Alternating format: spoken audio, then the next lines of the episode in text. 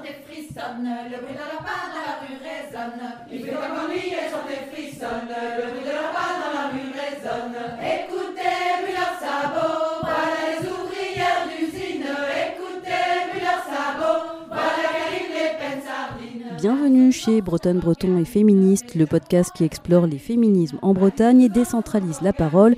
Rendez-vous tous les 15 jours pour un entretien ou un reportage au micro d'Aurélie Fontaine.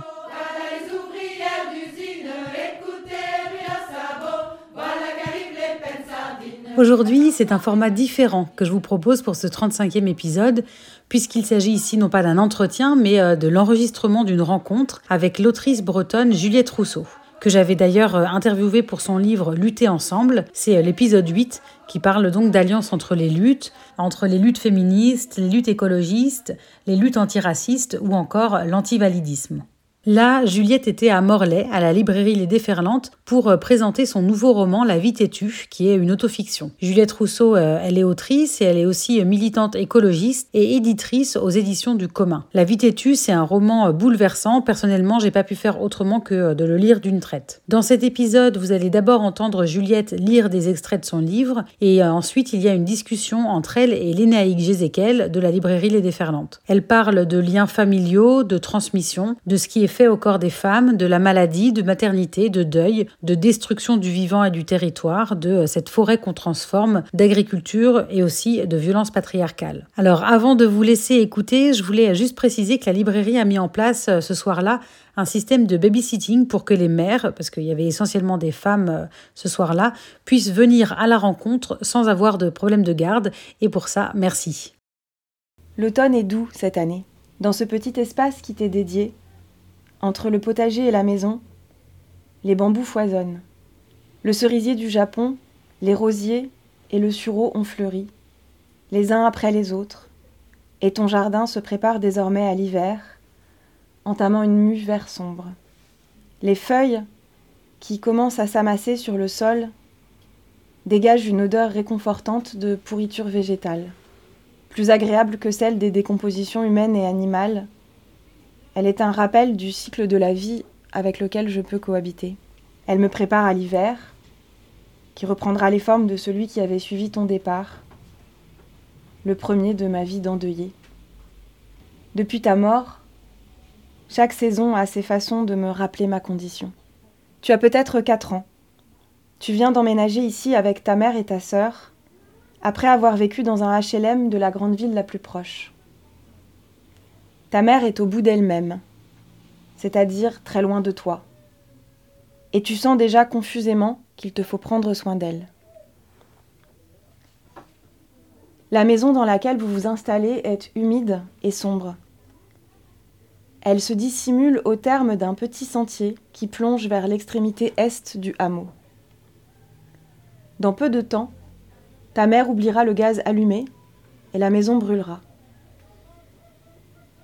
Elle se calcinera discrètement, mais en totalité, de l'intérieur et sans flamme.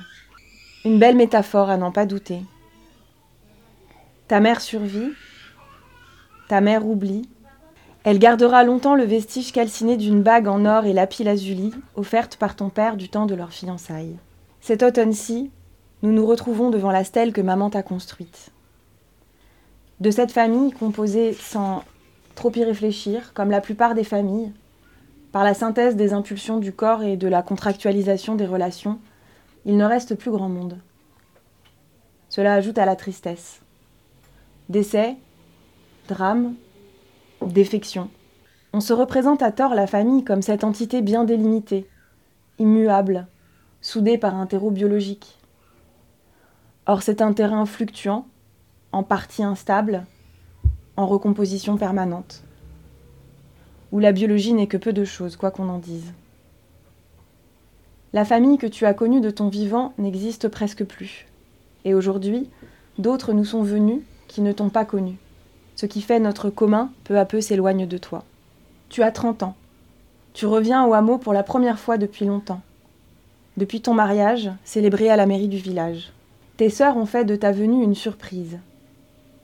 Lorsque tu entres dans la maison, par la porte latérale, celle qui donne directement sur la cuisine et ta mère, le visage de celle-ci se transforme. Elle en pleurerait si elle savait pleurer. Tu arrives quand tout le monde est déjà là. La tablée est longue et bruyante, comme dans tes souvenirs. On t'accueille d'un sourire timide, les yeux pleins de sollicitude. On est prête à jouer la comédie pour ne pas te brusquer. Peut-être est-ce que cela t'arrange. Peut-être aussi que tu en crèves un peu plus. Qui peut savoir? Ta mère s'affaire en cuisine. C'est sa façon à elle d'habiter le malaise, de pratiquer un retrait sans lequel elle ne peut pas faire avec ses proches. Ta mère compense depuis toujours. Le travail domestique est une de ses stratégies. Ce soir, tu la rejoins et tu te prêtes à son jeu. Tes apparitions à table sont brèves, emballées de peu de mots. Ta petite sœur t'observe et retient son souffle. J'ai disposé des bougies sur le pourtour du terre-plein central, au pied des bambous. Leurs flammes labiles se mêlent doucement au bleu profond de la nuit qui s'installe. Le moment est maladroit. Les gestes et les mots sont autant d'exploration, appesantis par l'émotion. Plus personne ne nous apprend à faire avec la mort. Nous parlons un peu, tournés vers ta stèle, mais en réalité nous nous parlons les unes aux autres. En partant, tu as fermé derrière toi une porte infiniment lourde qu'il nous coûte d'ouvrir. Ne nous en veux pas si nous l'avons si longtemps laissée fermer. Il n'est pas aisé de survivre à celle qu'on aime. Moi qui te parle en silence depuis toujours, je commence seulement à t'écrire ce soir. Ta vie, ses débuts, ses sursauts et sa fin continuent d'organiser la métrique de la mienne, ses mouvements de plaques. Coucher de soleil sur la banlieue londonienne. Tu es morte depuis douze heures. Je suis accroupie, appuyée contre le mur rouge de la maison qui nous héberge. Dans une chambre en haut, Maman se recroqueville. Son corps aussi est ravagé. Sous mes pieds, les graviers forment de petits monticules bien délimités. À mes côtés, ton autre petite sœur, dans la même position. Nous fumons un joint en silence. Les étoiles scintillent ce soir, comme des centaines de scarabées fauchés sur le noir profond du bitume qui troue la forêt devant chez nous. Qui nous apprend à nous baigner nus dans les rivières? Ce qu'il reste après la mort, c'est d'abord l'enveloppe charnelle. Au moment où ton corps commençait son travail d'humilité et de décomposition, il m'habitait plus qu'il ne l'avait jamais fait. Pendant des semaines, j'ai été possédée, par la perception physique de toi.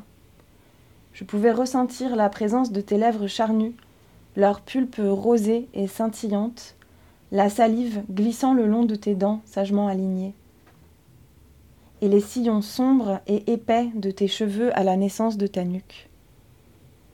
Ce cadeau d'intimité que tu faisais nonchalamment lorsque tu te coiffais en chignon. L'indice de ta pilosité conquérante.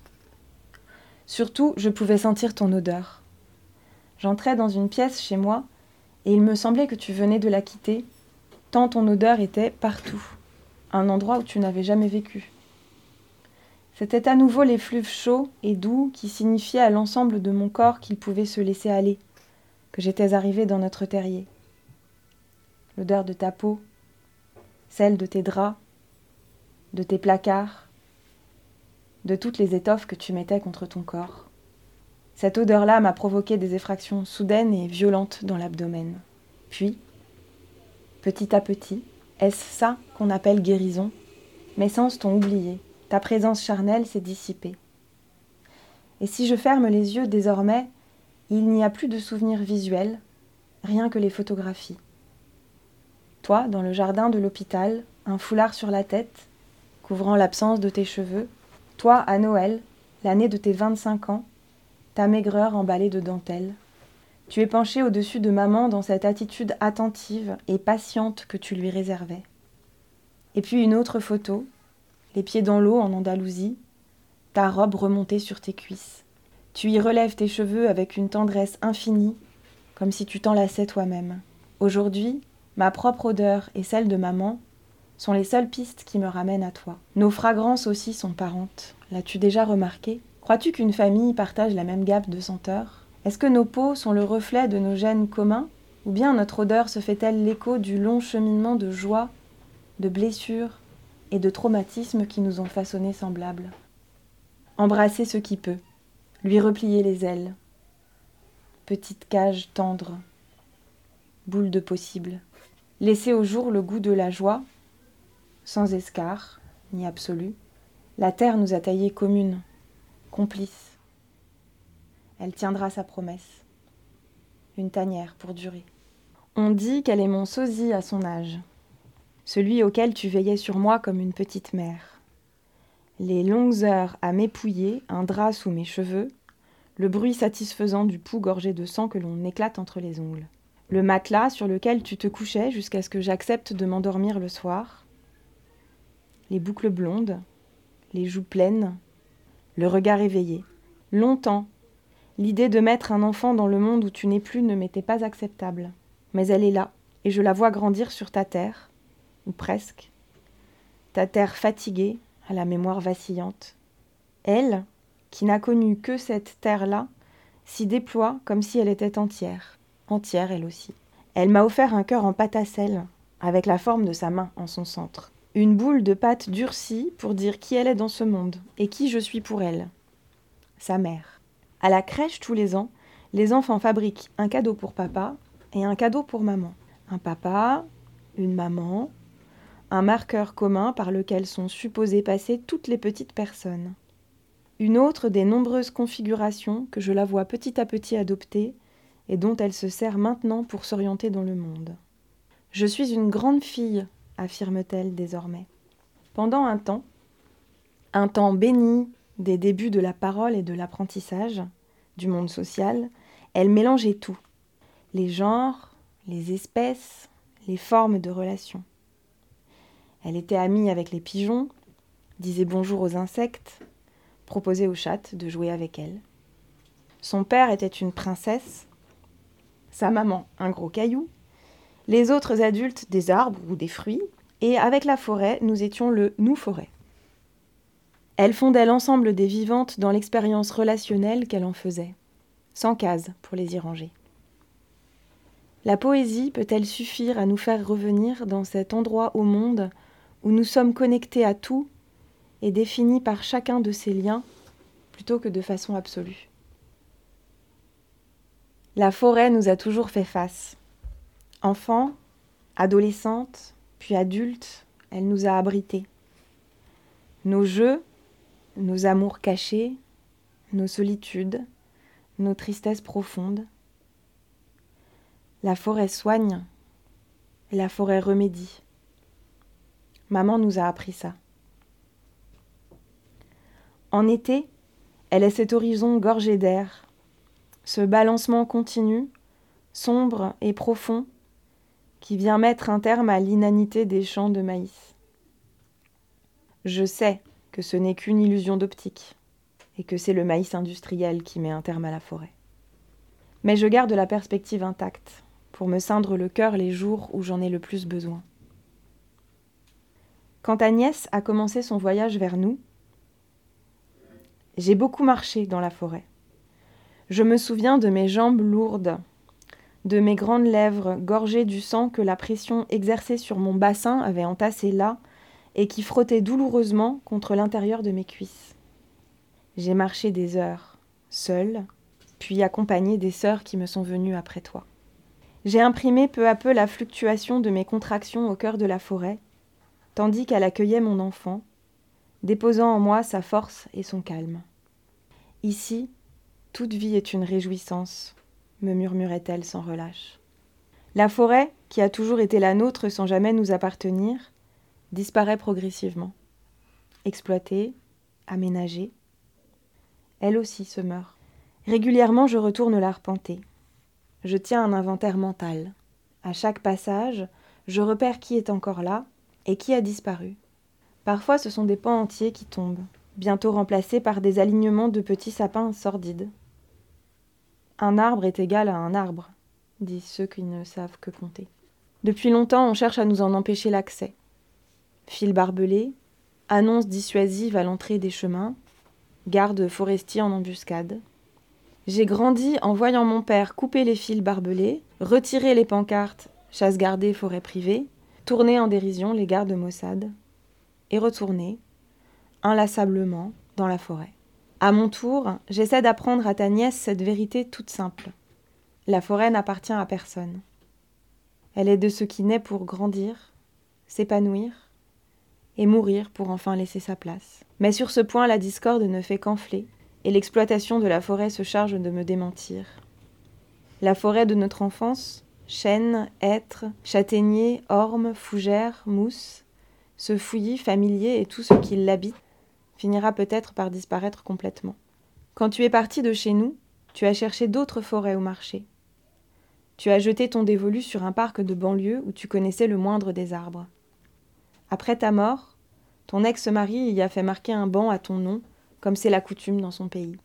La plaque qui te commémorait avec ton titre de docteur a été plusieurs fois volée, la revente du métal étant une source de revenus précieuse pour ceux qui en sont dépourvus. Il s'est lassé de la faire reposer à chaque fois. Le banc a fini par disparaître lui aussi. Tu aimais infiniment les vieux arbres. Et pendant un temps, coller à eux ton corps meurtri, émietté, a suffi à ta survie. J'aime à penser qu'ailleurs, en d'autres temps, nous avons eu cette vie qui nous revenait, et que quelque part, dans l'humeur délicate d'une fin de journée lumineuse, tu es encore en vie, et nous sommes réunis, toi, moi et la forêt. Mouvant de l'entendre lu dans ce livre très intime. En fait, c'est incroyable parce qu'en très peu de pages, tu euh, abordes plein de sujets très très forts. Quand je le lisais et puis quand je t'entends, tu décris les odeurs, la peau, le toucher, vraiment ce que tu ressens en forêt et tout, euh, on sent que c'est presque un livre initiatique. Je voulais savoir un petit peu comment était né ce texte, puisque tu t'adresses à ta sœur que tu as perdu il y a déjà quelques années. Et est-ce que ce texte-là, finalement, a commencé il y a longtemps et a eu besoin de mûrir pendant plein d'années et tu, tu y es revenu et tout ça Ou est-ce que c'est à un moment donné, tu as eu besoin de mettre des mots sur des émotions? En fait, j'ai commencé à écrire quand je me suis réinstallée dans le village où j'ai grandi. Et je pense qu'il y a quelque chose qui est devenu manifeste à ce moment-là. Ça a été une vraie question pour moi de me réinstaller où j'ai grandi. Parce que ça voulait dire prendre acte de tout ce qui avait changé et du fait que, euh, la, disons que la dynamique de destruction du vivant et, et du territoire euh, est toujours en cours. Ça voulait dire prendre acte et habiter avec la tristesse de ce que ça a été, ce que ça n'est plus. Et ça voulait dire aussi, puisque j'en parle dans cette dimension de transmission, élever un enfant à cet endroit-là. Et je crois du coup que euh, ce qui s'est passé, c'est que il y a cette question du deuil, évidemment, du deuil de ma sœur, et le fait que j'ai cherché pendant longtemps des textes qui parlaient du deuil et qui, faisaient, qui auraient fait écho à mon expérience, et puis j'ai pas vu grand chose, j'ai pas lu grand chose qui faisait écho comme ça. Et que je crois que pendant longtemps, j'ai vécu le deuil comme. Euh, quelque chose dont on guérirait à un moment quoi. À un moment ça serait fini, ça serait, ça serait passé. Or, on ne guérit pas, c'est pas vrai en fait, on est en deuil toute sa vie. Le deuil en lui-même, il évolue, on ne le vit pas de la même façon, mais, on est en deuil toute sa vie. Et revenir habiter chez moi, et eh ben, finalement c'était un peu. J'ai eu le sentiment, évidemment, mon enfance euh, avec ma sœur revenait, mais c'était aussi, quelque part, j'avais le sentiment que ma sœur en partant m'avait m'avait donné la première et la plus essentielle leçon de vie, qui est exactement celle-là en fait qu'on vit avec tout ce qui, tout ce qu'on a perdu. Et que pour moi le, le territoire avec lequel j'ai grandi, et tu parlais d'essence, moi j'ai vraiment l'impression que l'évolution du monde c'est comme une c'est comme un affadissement d'essence, vous voyez C'est la variété des chants, des chants d'oiseaux, c'est euh, c'est la, la, façon, l'humidité, c'est la lumière des saisons, c'est euh, les odeurs, évidemment, forcément les odeurs en fait, avec la disparition du vivant, nos sens perdent énormément. Et moi, ça, fait partie des choses qui, ont, qui ont vraiment été flagrantes quand je suis revenue m'installer. Et donc j'avais envie, en fait, je crois, d'écrire sur comment, de manière générale, comment est-ce qu'on habite ce monde avec le deuil. Et donc c'est pas juste le deuil d'une personne, même si évidemment le fil rouge, c'est un peu ça. Mais je parle aussi de la question des, violences patriarcales et de la façon dont elles se transmettent d'une génération à l'autre. Et là, c'est aussi le deuil de, le deuil des vies que les femmes dont on hérite auraient pu avoir et qu'elles n'ont pas dû. Et le deuil de la vie qu'on aurait dû avoir et qu'on n'a pas eu non plus. Je parle beaucoup de la façon dont le. j'écris un peu, beaucoup, je sais pas, mais en tout cas sur, sur le désir et sur la, sur la découverte de la sexualité et comment ça aurait dû se faire pour ma sœur et pour moi sans l'existence de contraintes, qu'est-ce à quoi ça aurait pu ressembler ça aussi c'est du deuil. Et puis c'est aussi le deuil évidemment du monde qu'on aurait voulu transmettre à notre enfant et qu'on ne transmettra pas puisque, puisque c'est pas ce monde-là qu'on habite. Vraiment c'est un, texte qui, c'est pour ça que je commençais en disant que j'étais, ça avait du sens pour moi de commencer à le présenter en Bretagne parce que c'est un texte qui est indémêlable du territoire. J'ai, vécu dans différents endroits du monde, j'ai vécu en ville pendant longtemps. Je crois que j'ai essayé de fuir aussi beaucoup chez moi. J'ai essayé de, de, fuir chez moi et de fuir la tristesse que j'avais d'avoir perdu chez moi ou l'impression d'avoir perdu chez moi. Euh, et en revenant, et en, faisant face à cette tristesse, en habitant cette tristesse, j'ai aussi découvert que dans ce qui restait, dans ce qui survit, dans ce qui est encore là, il y a quelque chose qui est indémêlable de moi. C'est-à-dire, et, je ne sais pas comment le dire autrement, mais aujourd'hui, j'ai l'impression qu'on n'existe pas sans son milieu. Et euh, peut-être qu'on peut se réadapter à un autre milieu. Mais moi, en revenant dans mon milieu, et quand je dis milieu, c'est une écologie, quoi, humaine, non humaine, affective, sensorielle, etc j'ai vraiment l'impression que il n'y a pas d'endroit plus juste que celui-là, quoi. Quand bien même c'est un endroit, encore une fois, euh, aussi de tristesse. On habite quand même euh, en Bretagne, dans un territoire particulier, dans la mesure où on est nous-mêmes les fossoyeurs de nos terres. Chez moi, les, gens qui, qui, ont supprimé les haies, qui ont drainé les mares, c'est des gens euh, qui viennent depuis des temps mémoriels, en tout cas, qui viennent depuis des générations de là. Donc on est nous-mêmes les fossoyeurs des terres dont on a hérité. Et, Comment est-ce qu'on peut expliquer que pendant des siècles, ces terres-là, elles ont été protégées, elles ont été entretenues, elles ont été léguées aux générations suivantes, et puis tout d'un coup, en l'espace de 50 ans, on, les flingue, quoi. Revenir habiter là, c'est aussi dire, euh, de façon un peu contradictoire peut-être, mais dire, moi j'appartiens à ces gens-là. Alors même que c'est pas aussi simple que ça, puisqu'évidemment, je suis partie en ville, j'ai vécu 10 ans en ville, il y a aussi des enjeux de, classe, et puis il y a ma conscience politique, et il y a des endroits où... Euh, évidemment on n'est pas d'accord.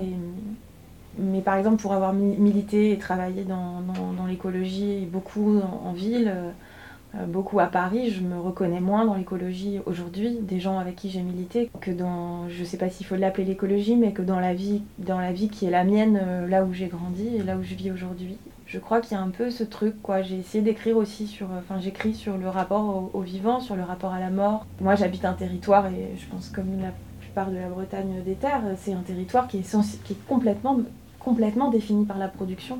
On produit de la bouffe, on produit de l'électricité. Quand on ne travaille pas dans une ferme, on travaille dans l'agro-industrie. C'est ça. Et c'est quelque chose de construit et en même temps c'est quelque chose qui bénéficie à tout, à tout le monde. À, tout, toute la France bouffe ce que la, ce que la Bretagne produit. Et donc il y avait un peu cette recherche aussi de qu'est-ce que moi je raconte de d'où je viens et en même temps, l'histoire que je raconte, elle ne m'appartient pas qu'à moi. Parce que ce rapport-là, moi, dans lequel moi je reviens m'inscrire, il est déterminé par des choses qui dépassent largement le petit territoire où j'habite. Donc il y avait aussi, je pense qu'il y a aussi ce un peu ce voyage politique d'être parti. J'en parle un peu aussi dans le texte. Pourquoi on part et pourquoi on revient. Et que quand on est parti, on revient jamais vraiment. Et justement, euh, sachant que bah, toi, tu as commencé à écrire par le journalisme et puis à travers euh, les différentes luttes euh, auxquelles tu as participé. Voilà, quelle place a, l'écriture dans ta vie Est-ce que tu as toujours finalement voulu écrire des choses pour toi, intimes? Ouais, j'ai toujours écrit et dans ma famille, les femmes de ma famille ont toujours écrit. Alors écrit sans ambition parce que euh, on vient pas d'un milieu social qui nous aurait autorisé à imaginer que notre écriture pouvait être autre chose que des lettres qu'on s'écrivait et par exemple, avec ma sœur, on s'est, écrit des lettres euh, dès, le moment où j'ai commencé à écrire et où elle est partie de la maison. J'étais petite quand elle est partie de la maison. On s'est écrit, on s'écrivait très régulièrement. On s'écrivait des longues lettres. Elle m'a vraiment initiée à l'écriture. Ma mère aussi nous a toujours écrit. Et ma mère comme ma sœur ont toujours écrit aussi. Euh, et donc moi j'ai pris cette habitude-là. toujours, il y avait toujours des références aux vivants, aux saisons, aux animaux avec lesquels Ça a fait toujours, l'écriture, elle a toujours porté cette dimension-là. Donc je pense que j'ai hérité de ça, et puis j'ai écrit de la... J'ai commencé à écrire de la poésie... Euh, j'ai toujours un peu écrit de la poésie, quoi. Et je pense que pendant longtemps, euh, pareil, j'ai pas réfléchi, enfin, je, me suis pas tellement prise au sérieux là-dessus. Je pense aussi que le, fait d'être militante faisait que... Euh, j'avais l'impression que si j'écrivais, il fallait que j'écrive des trucs utiles, quoi m'a fallu du temps pour reconnaître que la poésie c'est utile aussi.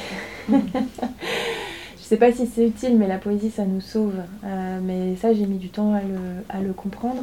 Et puis ça c'est vraiment hier euh, à la, présentation à Rennes. J'ai eu une espèce de révélation. Parce que dans le texte, je raconte à un moment euh, une histoire liée à ma grand-mère qui, était, qui dessinait beaucoup et, et, à qui sa famille, enfin son père en fait, a, interdit de, de, même espérer devenir artiste. c'est pareil, c'était une famille populaire. Et son père avait dit, c'est une histoire que ma grand-mère a racontée, son père avait dit, c'est pas tu feras un métier de femme, tu seras secrétaire ou tu seras infirmière. ma grand-mère est devenue secrétaire et ma mère est devenue infirmière. Et, hier seulement, je me suis dit, et moi en écrivant ce texte, quelque part je deviens artiste, ou en tout cas j'assume. Euh, et donc, de toute façon, tout mon texte est traversé par... Euh, c'est pas du déterminisme, mais on habite des histoires, quoi. On habite des histoires, et quand on regarde nos histoires, on comprend à quel point on, on les habite et elles nous, elle nous marque au monde et elle nous emmène dans le monde, quoi. Donc, euh, bon, voilà, finalement, euh, il y a, peut-être une histoire de. Il y a peut-être une histoire, je dirais pas de vengeance, mais c'est comme s'il y avait des accomplissements qui mettaient plusieurs générations à arriver. Il y a des courts passages comme ça, mais à chaque fois très euh, forts, où tu parles justement de, de ces femmes de ta famille, empêchées en fait, hein, dans leur. c'est ton histoire et ça ouvre en même temps, ça, ça parle à tellement de gens sur l'histoire de nos mères, nos grands-mères, enfin de toutes ces questions-là de, choix, de consentement face à la maternité aussi, les, naissances non voulues et qu'est-ce qu'on transmet après ça. Et, du coup, ça, résonne aussi après avec notre. Aujourd'hui, les luttes qui ont avancé heureusement sur ces questions-là, mais on voit encore tout le chemin à parcourir. Donc, est-ce que c'était important pour toi de mettre en lumière euh, ces questions féministes en fait à travers l'histoire de ta famille? Quelle place ont ces questions-là dans ta vie, dans ton quotidien? Il y, avait un, il y avait un truc, alors pareil quand je vous disais tout à l'heure rien n'était intentionnel, il y a plein de trucs qui m'ont un peu éclaté euh, au visage pendant que j'écrivais parce que en fait euh, je m'étais pas dit je vais écrire mhm. ça ou je vais, je vais défendre ça ou je sais pas quoi. Et je pense qu'un des trucs notamment qui m'ont pas mal travaillé, j'ai pas cherché à écrire un, un texte féministe j'avais envie de nommer les choses avec justesse. Non pas en détail et non pas précisément, mais avec justesse. J'avais vraiment envie de ça et sur la question de la transmission, ça me paraissait fondamental. Sur la question du, féminisme, le point de départ de l'écriture, c'est nommer la violence et l'amour et les faire tenir ensemble. Et à tous les niveaux en fait. Je parlais du territoire tout à l'heure et c'est exactement ça. Sur l'écriture de, des, violences patriarcales et, euh, et de, ce dont on hérite. Et puis ce dont on hérite, c'est aussi des stratégies de survie quoi. Et, euh, mais c'est pareil, il m'a fallu du temps pour comprendre ça, que certains des trous dans ma relation avec ma mère, c'est lié juste aux stratégies de survie qu'elle a dû adopter et dont elle a jamais pu se défaire. Et que ça nous a privés de toute une partie de l'intimité qu'on aurait pu avoir sans ça. Et je crois que j'avais pas envie d'écrire un texte qui dirait que pour être une bonne féministe, faut fuir son milieu, faut fuir sa famille. Vous voyez ce que je veux dire? Et donc j'avais envie de j'avais envie d'écrire ça quoi, d'écrire euh, les violences et puis de dire bah c'est quand même ma famille en fait. Et ces hommes-là, c'est quand même c'est c'est pour certains c'est quand même des hommes que j'aime quoi. Et, euh, et, et je pense que là encore une fois, c'est complètement lié à la démarche de revenir habiter chez soi, d'habiter euh, dans mon village d'enfance, d'habiter avec mes parents. Ça m'a retourné le ventre pendant longtemps quand je suis revenue habiter, de me dire qu'est-ce que qu'est-ce que je transmets à ma fille, dans quoi je l'inscris? Et en même temps, est-ce que j'ai envie de l'inscrire dans une fuite? Et je crois pas. Je crois que j'ai envie de l'inscrire dans une capacité à, au contraire, à être en prise avec ce qui lui est, ce qui lui est transmis, y compris la merde. Là où ça m'a beaucoup posé question, c'est que il y a toute une partie du texte que j'ai choisi de retirer qui parlait de violence, euh, de violence euh, incestuelle et sexuelle. Et que je me suis dit, dans cette période du féminisme, là, maintenant, comment est-ce qu'on parle de ça? J'ai l'impression, en tout cas aujourd'hui, que quand on en parle, c'est dans la dénonciation et dans la mise à distance et qu'on n'en est pas encore, et je pense que ça va arriver, on n'en est pas encore à se poser la question de qu'est-ce qu'on fait de ça Qu'est-ce qu'on fait de ça quand on a envie de continuer à faire famille ou faire communauté, vous voyez? Parce en fait, entre, entre l'échelle du, viol et, du pénal euh, et le rien, il y a plein de choses en fait. Il y a toute une culture, quoi. Il y a toute une culture, euh, du, encore une fois, du non-respect du consentement, de l'éducation euh, des filles euh, où on nous apprend que nos corps sont disposables et à la disposition de tout le monde. Et, et moi, j'avais envie d'écrire là-dessus, toujours avec ce truc de. Moi, j'écris là-dessus pour continuer à faire famille, parce que c'est ça, en fait, dans la vie. pas à tout prix, évidemment, hein, mais, mais c'est quand même ça ma démarche, quoi. C'est quand même un texte d'appartenance, quoi. Et je crois aussi, c'était ma façon de dire que nos émancipations et nos, nos, théories politiques et nos outils politiques, ils sont pas abstraits, ils sont pas dans l'air, ils sont pas universels, ils sont pas, ils sont ancrés quoi, ils sont ancrés dans, dans là où on vit, avec qui on vit, les, encore une fois les histoires dont on hérite, mais aussi les, les territoires qu'on habite. Euh, si j'écris un féminisme dans ce texte-là, c'est vraiment un féminisme de l'attachement, du lien, de l'ancrage.